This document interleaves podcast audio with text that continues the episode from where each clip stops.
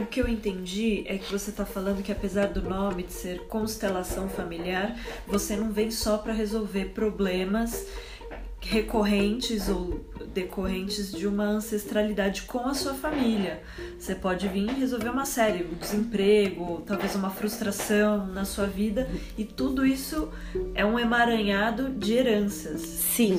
Sim, é, existem dois tipos, dois tipos de vínculos, que é o familiar e o vínculo de destino. Então, familiar são esses que a gente tem com pai, irmãos, tios, é, avós, bisavós.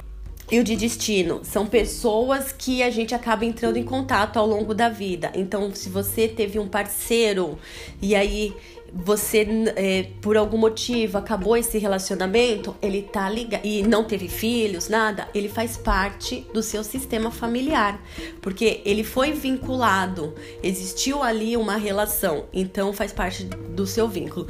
Então, assim, existem algum, muitas dinâmicas dentro da constelação que é isso, que a gente precisa trazer ela para o nosso dia a dia, justamente para que a gente possa, como eu sempre digo, ter uma vida mais leve. Né? Não carregar tantos pesos e entender como é que funciona essa vida além desse desse tempo e espaço aqui que a gente está hoje. É, do presente, é. né? Que também é importante, mas é, é engraçado. Eu sou muito ligada à minha ancestralidade, assim, muito mesmo. E então, por exemplo, você pode tratar inclusive uma depressão. Pode, sim. A depressão, ela tá sempre ligada.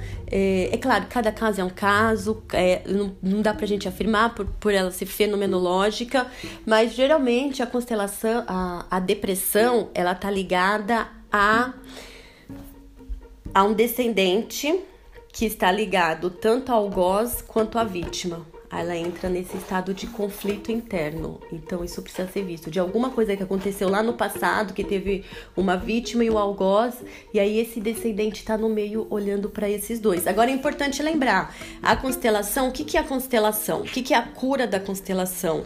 Ela começa nos relacionamentos, é nas relações, porque a desordem começa Aonde? Na nos relacionamentos. Então, a cura começa nos relacionamentos. É a partir disso que começa a harmonizar. E aí você começa a ter a postura correta. Não é, sabe, por exemplo, a pessoa chega com com isso, com a depressão e no dia seguinte ela não vai estar tá mais com depressão. Não, ela precisa mudar a postura dela, né? Ela vai ver ali que a depressão dela pode estar relacionada com essas questões mesmo de, às vezes até de violência dentro da família. Então, a gente precisa, dentro de uma constelação, ver, né, o que que o campo vai mostrar. Nós somos só, eu sou só uma facilitadora. Eu não, quando a gente entra num, num trabalho de constelação, a gente tira toda a nossa expectativa, justa, todo o nosso mental concreto, justamente para o abstrato poder agir e e essa e esse movimento acontecer dentro do, do grupo, dentro do workshop. Você faz é, uma sessão só de constelação? Isso, a gente chama de sessão única. Você não, não é igual um acompanhamento que a pessoa vai lá e sempre traz uma questão. Não, ela vai trazer ah, essa questão e isso vai ser trabalhado. E a gente sempre ah, pede tá para a pessoa deixar isso agir, porque o que acontece dentro do grupo é só uma pontinha.